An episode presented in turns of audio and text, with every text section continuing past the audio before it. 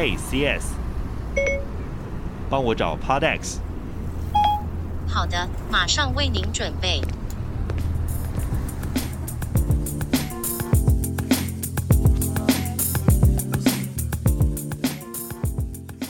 Hello，大家好，你现在收听的是 Podex 杂志的 Podcast 节目，我是别叫我文青的雅雅。Podex 杂志呢是一个收录 Podcast 节目开箱、Podcast 访问以及产业相关的线上杂志。第二期呢，我们很荣幸可以邀请到国内重要的 Podcast 平台 SoundOn 哦。那 SoundOn 的营运长黄玲秀 Nico 要来跟我们分享他们家对 Podcast 市场的观察以及展望。Hello，营运长好。Hello，玉萍好。其实我们知道说，台湾大概从从二零一九年年末到二零二零年迈向高峰嘛，我们这个整个 hosting 啊，还有节目数量也越来越多。我蛮好奇 SoundOn 的这个初始发展的策略大概会是什么？就是一开始 SoundOn 到底想做什么事呢？好，这个其实要来讲 SoundOn 要做什么事情，其实这就要从利凯开始谈。其实大家都知道，利凯可能在美国，他有听到很多 podcast 的发展，是比如说在美国，大概有三分之一的人都在听 podcast。嗯，那么反观台湾。One 台湾有多少人正在听 Podcast 呢？是不是因为没有好的节目，或者是好的服务商能够帮你把好的内容去传送到各大的创作者平台里面？是，所以台湾没有这样的东西。那他看到了这个契机啊，就在思考，就是说，诶，如果我今天呃要投入这个市场，我是不是先从一个 hosting 的服务？也就是说，诶，我先来弄了一个工具。当我有呃看到这些好朋友们产制的好内容。都可以透过这个托管服务的技术上传到 Apple Podcast、Spotify 上面去，所以他这就是从他一开始一个呃服务工具的形态来做思考。接下来呢，就发现哎。诶台湾好像没有一些好的内容正在产制，嗯，是不是大家对 Podcast 市场还不熟悉？嗯，于是我们投入了很多原创节目的制作。没错，没错。对，其实好像做一个产业要完整的话，不只是后台的服务，然后内容的产制，甚至是包含有机会让它可以有营收这件事情，行销这件事情也是后续很重要的事情。那经过了两年，因为我们知道台湾整个是在爆炸期嘛，大概现在有一万多个节目的状。状态之下，你自己在后台的数据观察，目前台湾的收听数跟收听习惯大概是什么？嗯，这个问题其实呃，我们回到就是 s o n 除了从一开始的 hosting 的角色，一直到原创节目制作。那我们也开始思考，就是说，那 user 喜欢什么，甚至是你刚刚谈到的一个获利性的行为。对，所以呢，就从广告端，还有就是 app 的聆听端，我们都开始去做了一个监测。在整个 hosting 平台，我们观察，因为其实历来的数据，我相信很多报道都提过了。对，那在这里我们就说一点特别的，比如说以十一月，那我们去看十月，其实光单个月不重复的聆听，因为一般我们在呃 podcast 平台。台上会讲这个节目，通常一个月有多少不一样的人听过这档节目？我们叫所谓的不重复聆听。那这个不重复聆听数，光十月份就有七千五百万了。哦，这么多！对，其实大家听完都会觉得哇，怎么那么惊人？台湾不也才两千三百万？是七千九百万。哇！所以其实里面的节目光呃，像以 SoundOn 来说，大概我们 hosting 的节目有一万四千档。那这个档每一档的节目，它大部分有比较多。的比例都是维持一个周更的进度，对，所以七千九这个数字，我们一开始也觉得哇，surprise，是不是更多的创作者或者是更多的使用者行为正在产生中？哇，很惊人呢，这个。台湾的总数 也不过才两千多万，到两千三百万，就代表如果台湾每一个人就是一个月听了三四次的节目，就有这样的数字。对，可是其实收听的数量，我们也一直很好奇，在台湾，因为大部分讲说 TA 还是可能二十五岁啊到四十五岁这种青壮年的上班族，那个时候是以这样的 TA 为主。那现在呢？现在其实我觉得大体上来说。差不多，一般他的年龄下降到可能，比如说二十二十二，大学生的年纪，嗯，开始你可能爬山玩，就是假日去运动的时候，会听到，哎、欸，隔壁的小朋友在聊说，哎、欸，我昨天听 podcast，对，那我们就在想，哇，就是这个趋势好像就这样起来了。嗯、那在比较高的一点年龄层方面呢、啊，我觉得有没有超过四十五这个临界值？我觉得还是呃，悲伤，比如说在六六字头的六年级的年，呃，这个这个区段的。年龄层，他们一般来讲都还是会有开车的习惯，所以他怎么从广播的行为移到 podcast 行为，嗯，其实正在就是缓慢的发展中。嗯，像前一阵子疫情啊，其实比较增长的族群是小朋友，是。很多说故事的频道反而就是串起来这样子。对，所有的爸妈都在家了嘛，那你要工作，所以你有一些时间就希望说，哎、欸，如果有一个东西可以陪伴，podcast 跟广播都有一个很大的特质，是它透过声音陪伴了每一个人的心灵。嗯、那么孩子们也是需要的，没错。所以像妈爹说故事啊，都是这个这个时期的很大的受惠者。妈爹真的是很指标性的一个节目。那目前台湾的主流还是呃，多数人比较喜欢听的节目是哪一种的呢？其实多数人喜欢听的节目还是会呃，Podcast 圈里面，我觉得它比较讲求一个分众，所以每个人的需求点会有一些些的不同。对，但是我们以整个统计数据来看，其实在呃比较热门的节目来说，还是以一些休闲，就是像社会文化类的、嗯、聊天的，或者是说笑话类的，会是一个呃大宗。对，可能你聊两性、聊亲子相处，都会是一个比较受欢迎的类别。那除了这个以外呢，像是一些教育。或者是休息呃教育或财经类型，也是呃我们有观测到，就是蛮多听众喜欢的。这也是为什么在 SoundOn 的 APP，我们在下面的分类页签里面新开了一个财经馆，专门把财经内容收纳在一起。确实，我每次看到那个串升在排行榜的，都是跟理财相关。大家真的对钱非常渴求。应该说，嗯，没有人不爱钱，钱那个东西我很需要。没有错，什么酷东西都不重要，钱比较重要。那哪些节目会是你们自己观察？比如说，因为你自己有很多的原创节目嘛，你们应该也会想说，是不是可以补足台湾比较不足的部分？你有发现不足的内容有哪些吗？其实说到不足，我觉得不足有时候是难做。嗯、我举个例例子来说好了，其实 podcast 内容是用听，听是一个非常专注的感官行为，对对，所以你容易呃，你可以容易接收到一些比较深度或者是有内容含金量的一些作品，而这些含金量其实都是一个知识的堆叠，嗯，像是科技类的节目，或者是呃我们讲的区块链型的节目，是其实它都慢慢正在蓬勃发展，但是。它它相较于整个 group 类别里面，它算是每一个月会新增类型少的。嗯，确实。那以这个，我们当然是想说，呃，对国外借鉴嘛，因为国外的经验很重要。但是毕竟台湾才两年多，然后讲到说国外的发展，其实已经要迈入二十年，或是已经二十几年的这样的发展，所以我们还蛮羡慕说，呃，他们。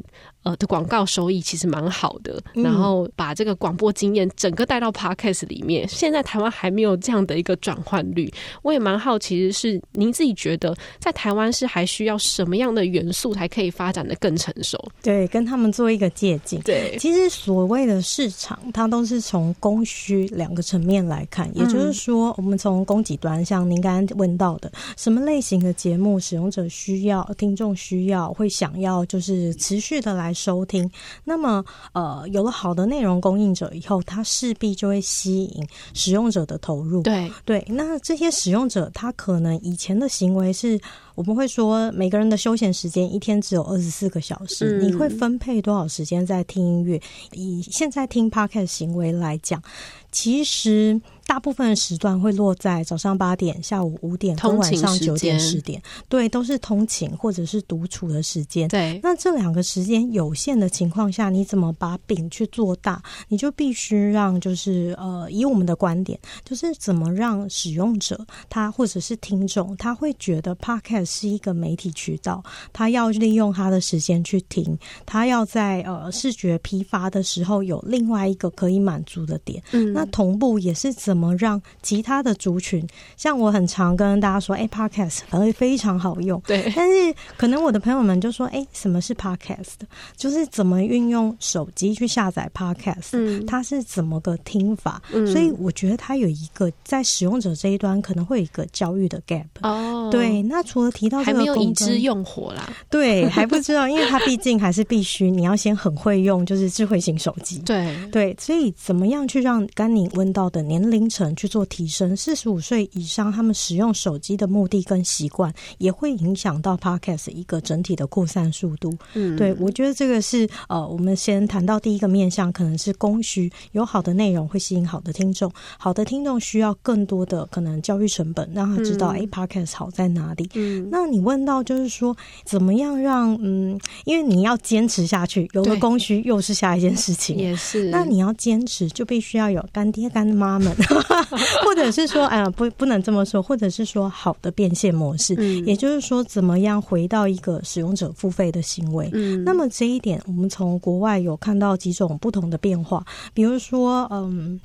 有一些呃，像前阵子啊，应该差不多五月的时候，对。Apple Podcast 开始走收费制，没错，这就很像以往我们说 Medium 的发展，Medium 是一个文章的平台嘛，嗯、那 Medium 早期它也是有吸引很多创作者来这边创作文章，来这边阅读文章，那它。靠什么做内容变现？只能靠广告。嗯，因为前期使用者对于知识付费这个会有一个门槛，在思考说：哇，这个知识到底能够为我带来什么价值？对，而这个价值对我的人生又代表什么意义？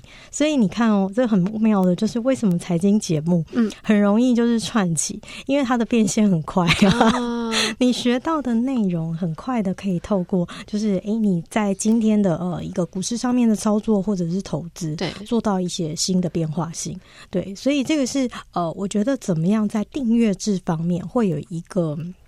可能是知识付费的一个愿景，嗯，我觉得要看这个市场的承受度。以我们从台湾今年的五月 Apple Podcast 的做法，嗯，带动起这个风潮。其实我们自己本来也默默准备了订阅，但后来我们没有拿出来。是订阅这个前提条件可能会有几个，在我们的观察中，也就是你的粉铁不铁，嗯，它怎么定义到你的价值是可以呃可以很顺畅的转换，对，然后而不是诶，它到底现在是在一个成长。我必须要用免费招揽很多的人来做一个试听呢，还是说我的内容其实已经到了一个知识付费的门槛？呃，像是我们常常说好好或者是 Press Play，对，它提供了很多线上学习的内容，没错没错，内容。那这些内容为什么不能够就是到呃声音平台？对，声音平台。那到底是什么样的转换可以让听众觉得这样子的耳朵陪伴是舒服的，甚至可以达到有效的学习？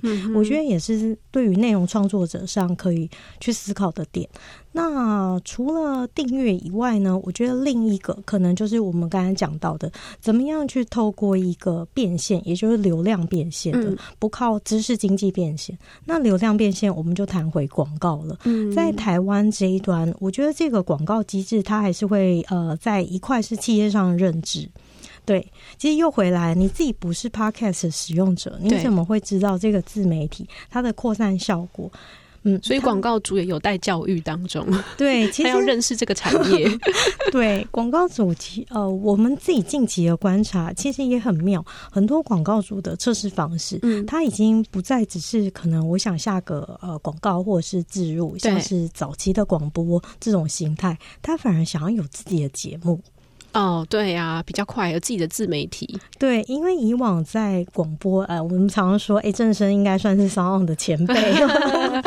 那以往我们在做广播这样子的呃想法上的时候，其实企业比较不会说，哎，我要有一个自己的频道。对对对，对。但是回到 Podcast 以后，它变成一个节目的 size。嗯，你可以在这个节目很像是带状性的播放。那很多企业主就开始在思考，就是说我能不能够透过这个。媒体来做品牌端的建立，来扩散我的品牌故事，嗯，或者是让我的使用者或者是潜在的用户们了解到我的品牌定位。也是，嗯，这样搞不好也是为所有很多的 podcaster 找到一个工作。你可以去企业主直接说，我帮你做 podcast 节目，在里面当附属的 podcaster 这样。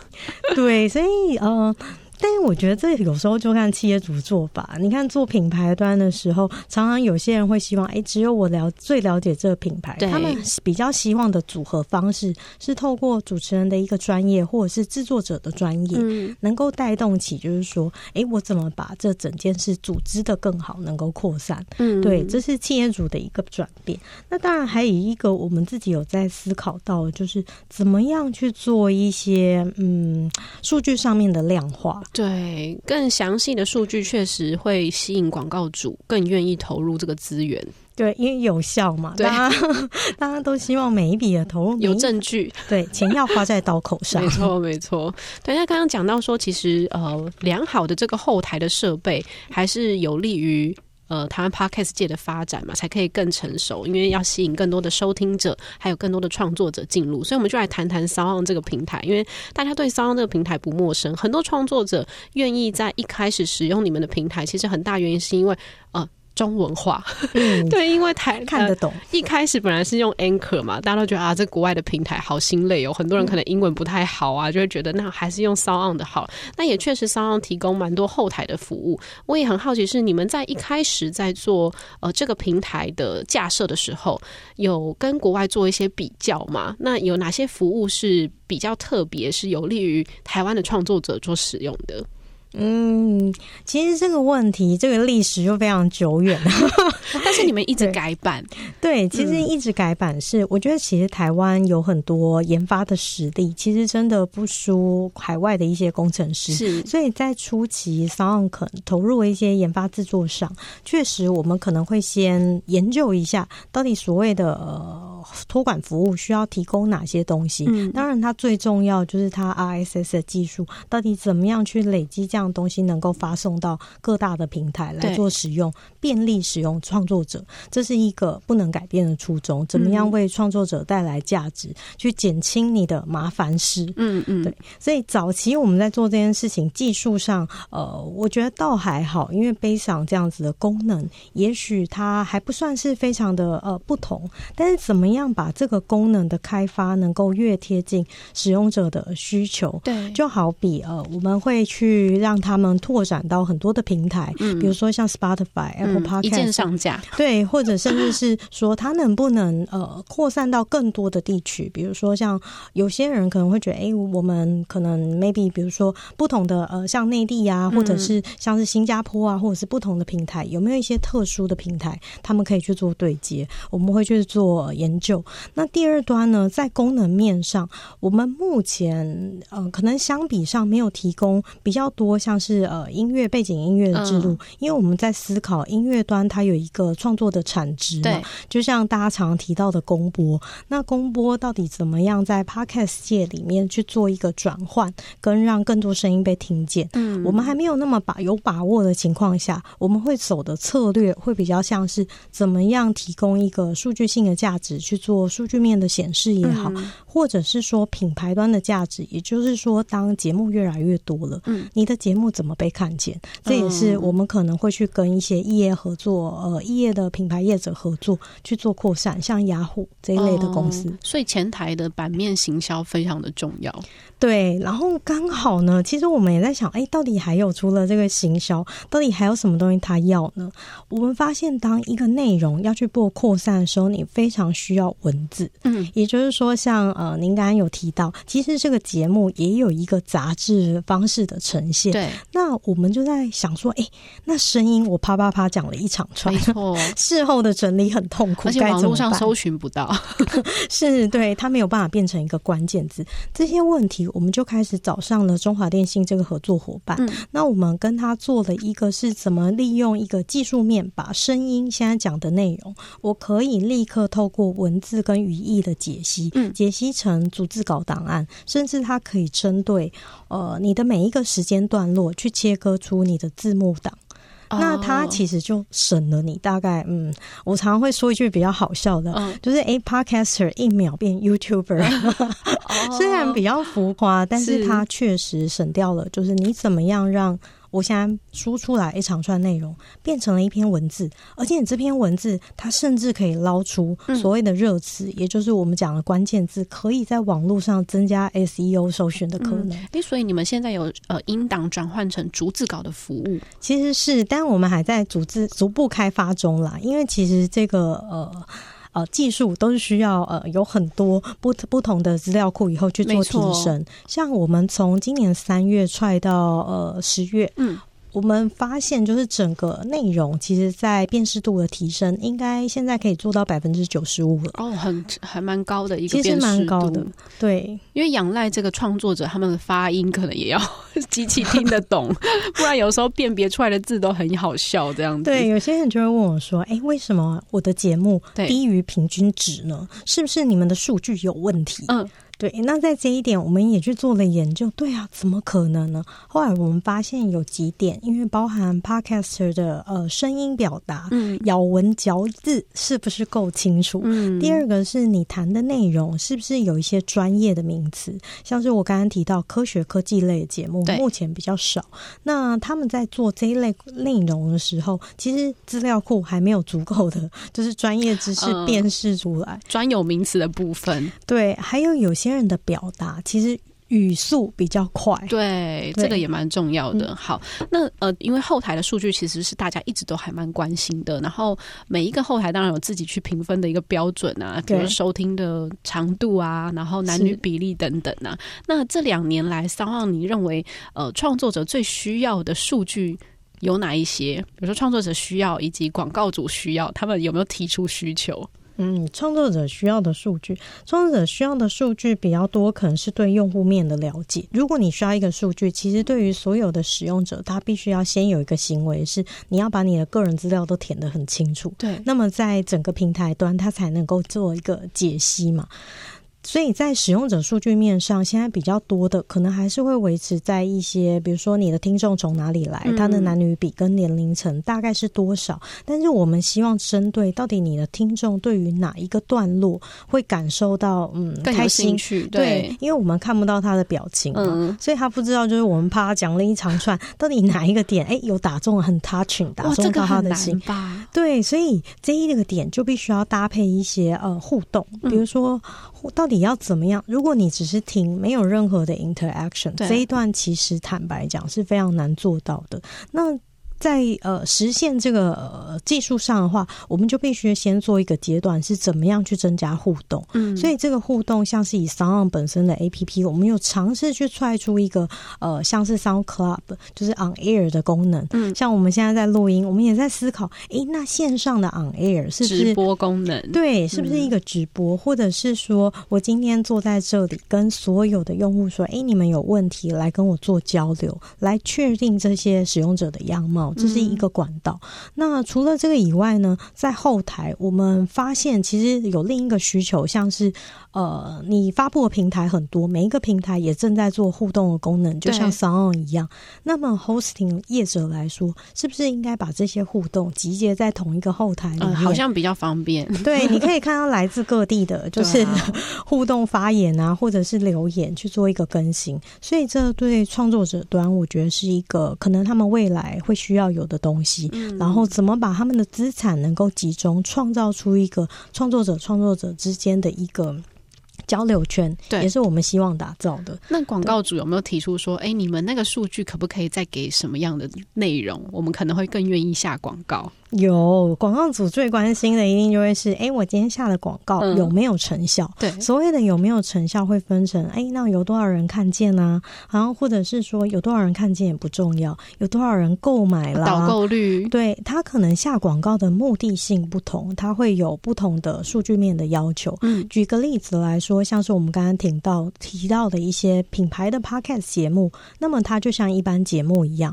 会觉得，哎，不重复的聆听率，或者是重复的。聆听率这一类的数据，或者是它的用户轮廓，对他来讲很重要。但是如果它是一个口播形态，或是业配植入，嗯、比如说，哎，某某品牌它的 slogan 怎么样去说？哎，很多用户有被听到。对，一般都还是会在它的资讯栏位上去提供了一个短连接去做转换。嗯嗯，所以可能我们的客户就会希望说，未来是不是有更多像是。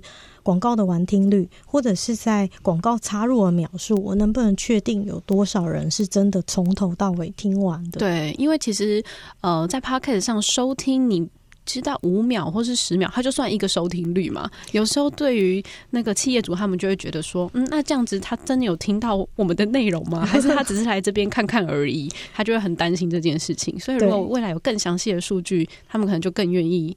做付费这件事情。没错，就像我们可能在追踪上会希望，就是说这个追踪行为很像 YouTube 的观看一样，对，它是可以分分秒秒看到，就是说你的聆听行为到底是怎么样子的趋势表现。嗯，那么你就可以很清楚的知道，哎，我的广告植入在可能两分三十秒，嗯，那这个两分三十秒是不是对比那个折线图正好是在它的顶端呢？对，嗯、那 SoundOn 未来还会想要推出什么样新的服务项目吗？刚刚有提到说逐字稿的这个功能有在完备当中吗？已经开始给部分的创作者用了，哦、应该大概有一两百位吧。哦。比较是文学的那一种吗？有一些内容，比如说他呃，我举个例子，像亲子天下，它可能是杂志类型的，它就会很需要这样子的内容去做二创。那比如说像是一些故事或者是猎奇的，他也会希望把这个内容可以转成 YouTube。嗯，所以当你有这两类的需求的时候，其实你比较会有需要文字。嗯，但是一般的闲聊比较少啊。哦，因为闲聊可能很多废话吧。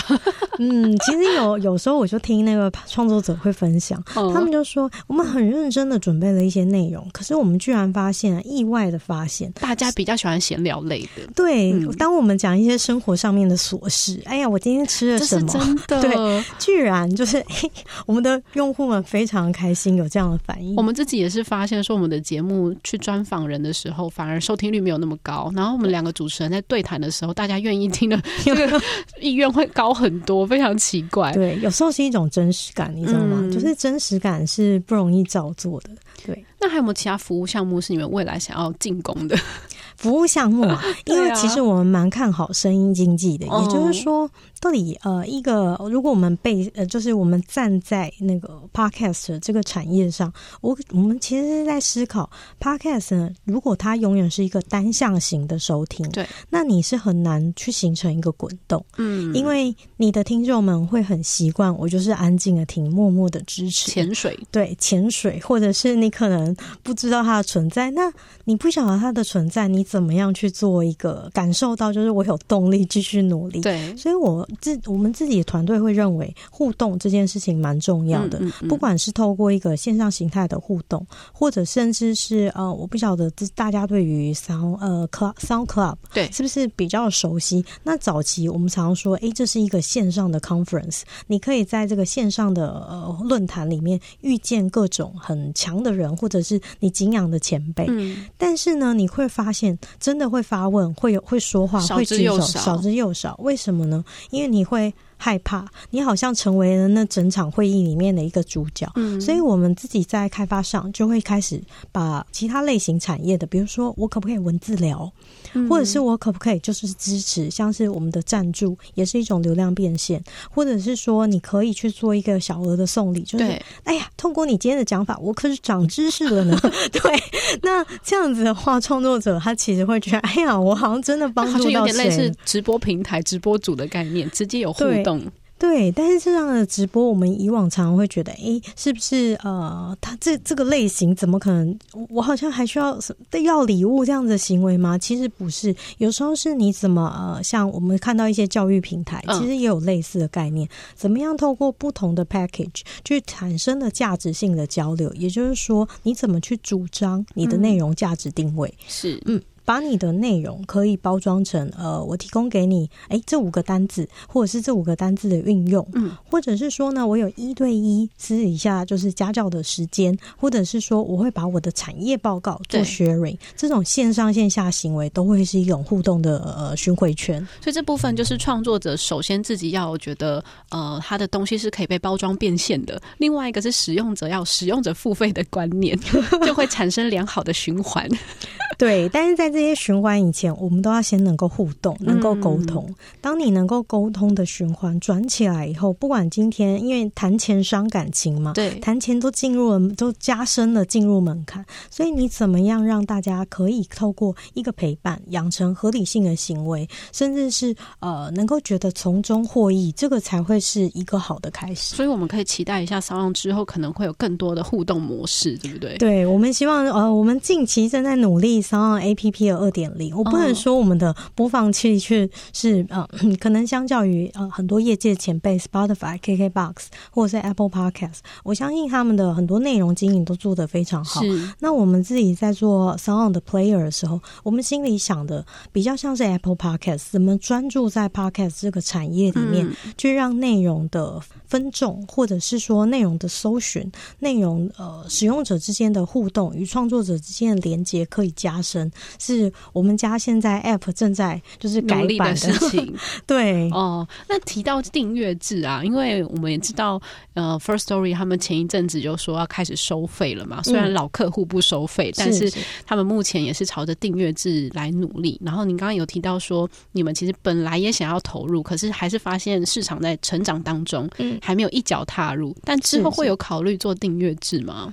订阅制，OK，订阅制，我觉得其实分成两个面向。嗯、第一个是创作者的订阅制，像是 First Story，也就是说你使用的托管服务需要付一个 Premium 的费用。嗯、那一个我刚刚谈的比较像是 APP 的订阅制，也就是播放器一般的收听群众能不能透过订阅来固定买了某些呃观看一些付费内容？是对。那我们谈回 First Story 它的一个呃 Hosting 的付费订阅，我们家自己的观点比较。是，呃，其实内容到呃，Podcast 的内容到后期的发展，一定会走向一个是你的内容有没有一个独特的原创性。对对，就像我们为什么做原创，我们也在做很多不一样的实验。嗯，呃，我也看到很多台湾很优秀的同业，像是嗯、呃，像鬼岛他们做了一个纪录片型的 Podcast，我觉得这也是一个非常勇敢的尝试。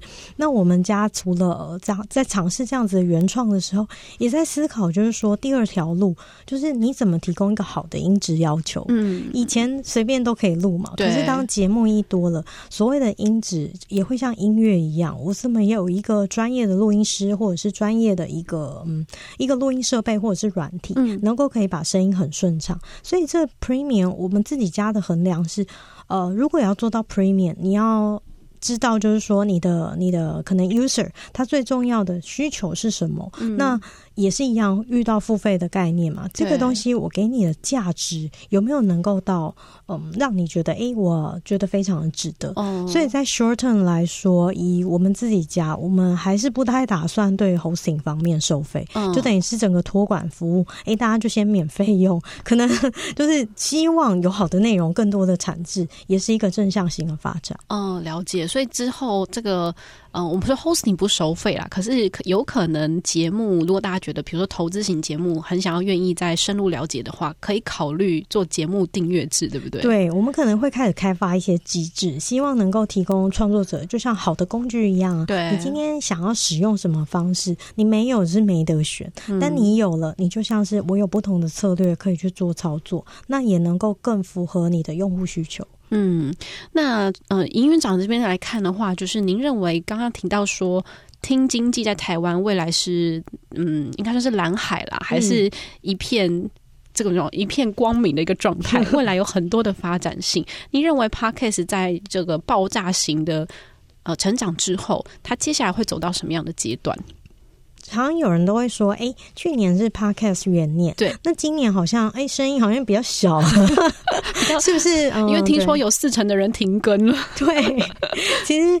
但我们从数是呃，从一开始我们谈到到底一个月有多少聆听量，每个用户愿意花多久时间听，有多少的创作者投入这个产业？我觉得呃，投入者、聆听者跟时间的长度会是一个嗯，这个市场有没有继续发展的指标。所以我可以跟大家分享的其实是第一个，可能它的声量小了，是诶，媒体还是希望要有很多很多爆点的东西，对，所以我觉得它的声量小。其实我们从真实的数据面，我我觉得不管我们家或者是其他家，其实都一样，都看到一个情况是使用者的使用时间有在拉长。嗯，那第二个就是他的聆听时间也被拉长。那创作者的投入其实没有减缓，每一个月还是会有大概像以我们家来讲，大概八百到一千个左右的创作者会。创开设新的节目，嗯，所以 even 你看有这么多的创作者加入，这很像以前的蛋挞热，有没有？嗯、假设说说你今天开了一个新节目。嗯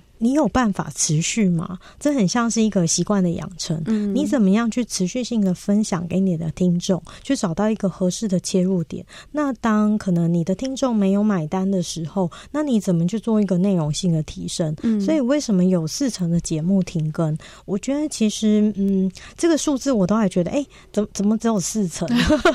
对，因为你看加入的人这么多，如果早期只有十个人加入，那我们停更的人有四个，你可能会觉得。哦，你们怎么那么快就放弃了？嗯，但是如果今天每个月光我们家就有一千个人加入了，你觉得有四百个人放弃，可能就觉得 OK，那可能是一种呃，他可能在市场上 maybe 他有其他更重要的事情要忙，嗯，或者是他觉得这个自媒体不见得是他最适合发展的一个自媒体，嗯，对，所以我们在看待整个的发展，你说蓝海或红海。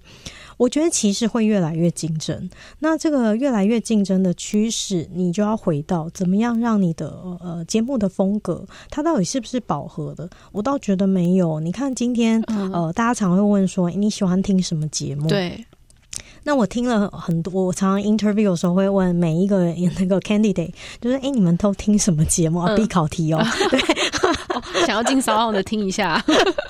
对，开玩笑。对，但是呃，我常听到还是台通、百灵果可能、呃、比较指标性的节目。对，所以你发我自己感受到会是两个问题。第一个是，哎，是不是不够好的搜寻，让你找到好的节目？嗯，对。或者是说呢，这些节目其实一样财经两性的谈这么多，可是到底什么调性、什么声音？我发现节目很吃声音。你讲的内容再好，可是你的声音不见得是这个人喜欢的时候，其实这很。像是第一印象，有没有？嗯嗯、就哎哎、欸欸，就就就丧失了一些机会。是，所以这也表达呃，表示说声音内容，还有就是你诠释的方式，全部都会呃影响到你节目一个量体的表现。嗯，所以在整个市场的饱和度，我会认为其实它还在成长。它的呃听众，以台湾现在来说，大概每五个人会有一个人听 Podcast。嗯，对，欸、其实算蛮多的诶。对，算蛮多的，但是比我想象中的还低。我觉得如果说每个人手机这么的普及，那搭大众交通运输的人又这么的多，理论上这个每五个人是不是应该要提升到，比如说至少有百分之五十或者是百分之三十，也就是大概每五个人有两个到三个左右，哎，两个左右会有听过就是 Podcast 这样子的产这样子的产品或者是节目，我觉得才会比较符合就是说整个扩散的常态。嗯，像我刚刚提到美国三个人有一个也是，嗯，所以其实百分之三十，我觉得。会是一个比较接近成熟的一个状态。那我们可能还是要多向那个两边的族群多推广一下，比如说熟龄族群，他们会使用智慧型手机，除了 LINE 发早安图之外，可能要点点 Podcast 来收听他们喜欢的节目。还有更年轻的族群，他们可以运用这个资源去学习的这部分，对，对不对？那你们自己有觉得，呃，要做哪些事情可以更有力的？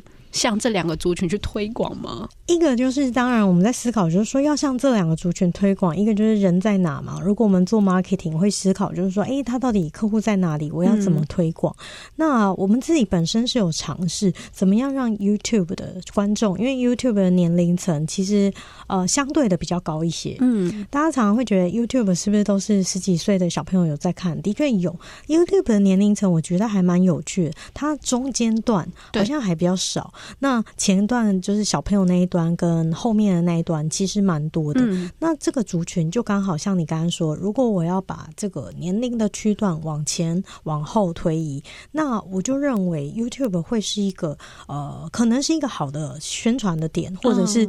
招揽就是哎、欸，你们赶快来从 YouTube 变成 Podcast，或者是你们是呃 YouTube 的呃，比如说 Viewer 会变成 Podcast Listener，、嗯、有没有这个这个可能性？所以我们家自己今年尝试了一个 Podcast 的计划，嗯，就是怎么样让就是让 Podcast 的一些影像节目可以呃一一些。听的节目可以影像化哦，这也是蛮重要的，像是 video podcast 或者是 live podcast 这样的想法。说的也是，对我刚刚听到就是停更的节目数量可能更多，我在想会不会是呃蛮多企业或是机关，他们很多现在是比如说一包我这一季就是做二十集，然后下一季的经费在哪里还不知道，先缓缓，所以就停更了。对，一种就是你尝试后你会呃，其实。也有人问过一个问题：到底一个 podcast 节目我要做多久才能成功？对，这很难呢、欸。有的人就是突然爆红，比如说鸡来素，他们也是就是算是串红的其中一个。对，但是金来树他，你可能再去看，哎，他前面做过几集，或者是说，呃，我前面有看过像《疯女人聊天室》，嗯，其实他也他也串红，可是他以前其实是一个 YouTuber，是对，所以怎么样去让嗯串红这件事情形成可能？我倒觉得，呃，我没有办法给一个很具体的答案，就是说每个不同的内容，你怎么在市场上可以可以做起来？但我我们自己在做原创，我倒觉得四的倍数是一个可以尝试的一个一个。cycle，就是你至少一个 idea，你做个四集，大家听众们会比较知道哦 你在做些什么。但是你至少要有八，像我们说一季八到十二集这个的数字，我们都讲的是周更嘛，你可以形塑出哦我节目可能的调性，对，确确保就是说我传达的风格或是我制作的内容有没有一个市场性。可是这个市场性你可以观测你的数据，像是不重复的聆听量，是。如果说你也不重复聆听量，嗯，有有一点可能三位数不是那么的多，我会觉得的确你可能要思考是你的自然扩散量，或者是你的听众，呃，是不是对于你的内容还有呃没有那么的感兴趣？嗯。但是如果说你已经到达一个比较健康的状态，可能你有四位数以上的，甚至是正在慢慢攀升的。我建议再坚持一下，嗯、再做个一季两季。嗯，对，我觉得它会，嗯，它才会有一个滚动。那第三环的滚动就是，当你有了内容有一二，第三个我们能够身为业者帮忙的地方，就是我们希望你坚持下去。嗯、所以我们要能够帮你找到一些呃，像我们刚刚提到的工具开发，嗯、让你能够扩散，可能走知识变现，或者是说。哎，当你发展的很好，像你刚刚说尽数爆红的鸡来数，对，那它也开创了一个流量变现的管道。嗯，可是这也确实蛮困难的。为什么大部分人一开始放弃，也是因为他没有一个好的宣传管道。我们大家怎么吸引这个新的人进来之后，他们一看就是看排行榜，然后一点就是点前面那两百个或者是一百个的这个节目，然后很多呃进来的这个新的节目，他们发现真的就是三位数不 重复下载数，所以就会想觉得嗯，这个效益好。好像很难，因为他没有跟社群做串联，大家就真的找不到这个节目了。对，所以我们自己在帮忙的地方啦，就是我们在思考，就是诶，其实像一些播放器端都可以透过一些策展，嗯、就是好的内容必须要透过好的行销方式来做，来让你浮出水面。而好的行销方式，如果说以一般的广告商来说，当然会希望诶，你来我们这里，我们会帮你做一些包套的 promote。嗯，那。Promote 这一条路，我觉得没有不行。它是就像是你会投放数位广告一样，像你买 Facebook 或者是买 Google 的 Ads 一样，嗯、它是帮助你提升。但是另外一条以平台端我们来讲，我们就经常会去做一些策展，嗯，就是可能针对呃像十月份比较热门的主题，像是同游，或者是说像这个月比较热门的主题，就开始是可能社畜新生，嗯，或者是职场干苦谈，嗯，哎、欸，最近很爆红、欸，哎，职场。类的很受欢迎是真的，最近特别是十一、十二月，该不会是离职潮前夕？对，我们常会说，哎、欸，可能大家在一年的努力之下，会希望呃在年尾有一个检讨，那明年会有一个爆发性的成长。嗯，这也许也是这一类型节目我们可以看见的。嗯、那很多小型的创作者也开始会跟我们商量说，哎、欸，其实很感谢有这样子的策展。嗯，其实透过一些策展的主题符合时事，那可。可以帮助呃使用者会觉得，哎，在聊五倍券，那到底有哪些节目？嗯，是在讲五倍券，是你就帮助了这些节目做一个流量上的提升。那像是呃一一一一就明天嘛，对对，到底它是一个我们要打单身的主题，还是要打购物的主题？怎么清空你的购物车，嗯、都会是我们可能在整个运营跟行销团队会希望能够扮演一个推力的角色。了解，所以你们会有很呃一个团队去专门做捞资料的部分，对不对？就是找类似符合的主题，然后再去做策展。呃，会的，但是我们不会有超大的团队，你知道，新创都是 一人当十人用，所以我们团队里面的小朋友可能就会，呃，通常他们的角色是到底怎么样透过一些数据的观察，然后怎么透过一个时事的主题包装，他们年纪可能都二十到三十岁左右，嗯、怎么快速的抓取一个所谓的潮流，对，然后从数据的地方能够帮助你加速事情处理的效率来做推出，这是呃我们。努力的啦。嗯，对，时间有限，那怎么怎么用有限的时间，就是画，就是变出更多的可能性。确实，现在这个资讯爆炸的时代，我觉得大家都生活的有点辛苦。对，我光是我想要的听的节目，可是我没有时间听，我有时候会觉得好懊恼。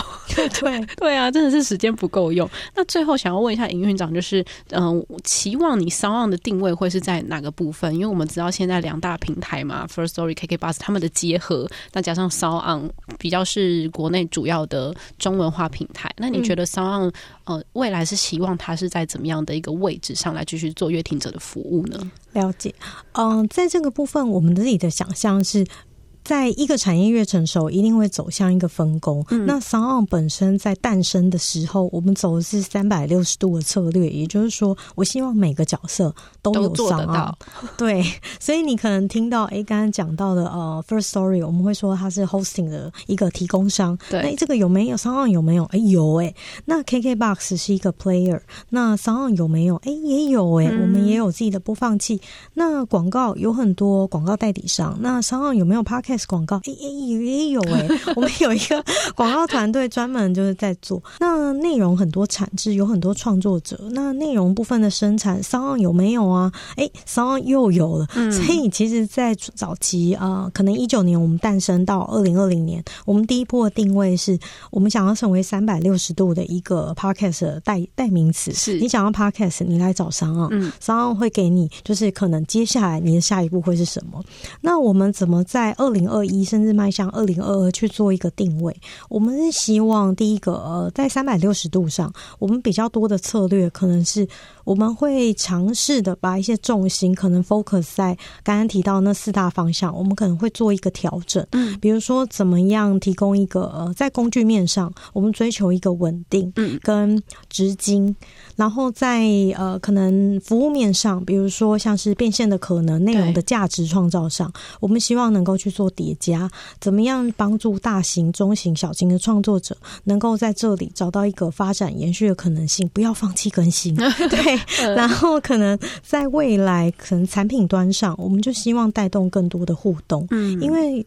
一个产业要能够延伸或者是拓展，它可能不只是你现在看得到听广播的方式。对，我到底现在听 podcast 或者是听广播，我对企业主能不能带来导购，或者是我对听众，我能不能随时诶记笔记，或者是说诶有一个精华篇，嗯，或者是说我真的没有那么多的时间，是不是每分钟每每一天五分钟这样子形态有一个 short 的发展？嗯，其实呃我们的定位简单的来。讲就是我们希望透过声音帮助每一个使用者去连接世界。嗯，它听起来很抽象啊，对，这是个很宏大的目标。对，但是到底声音你要怎么连接世界呢？它就包含了你对内容脉动的掌握，对，你对人与人之间的连接。嗯，对，所以具体的做法，我们一一就是在陆续上，我们可能最近都会一一的慢慢的把让它曝光。嗯，没错没错，不能说做的很前面，但是呢，能说我们。希望尝试看到不一样的可能，是我真的非常的期待。因为 以我们这是使用者，同时也是创作者来说，当然都希望平台的服务会越来越完整。然后，当我们搜寻这个节目的时候，我们同时可能还有机会再去串联到另外一个节目，就是让我更认识更多多元的性质，而不是只是指标性的节目而已。因为指标性的节目可能永远都在那里，当然它也是一个很好的节目，没错。可是有更多默默在发展的节目更。需要被发现，对，所以大家还是欢迎加入这个产业。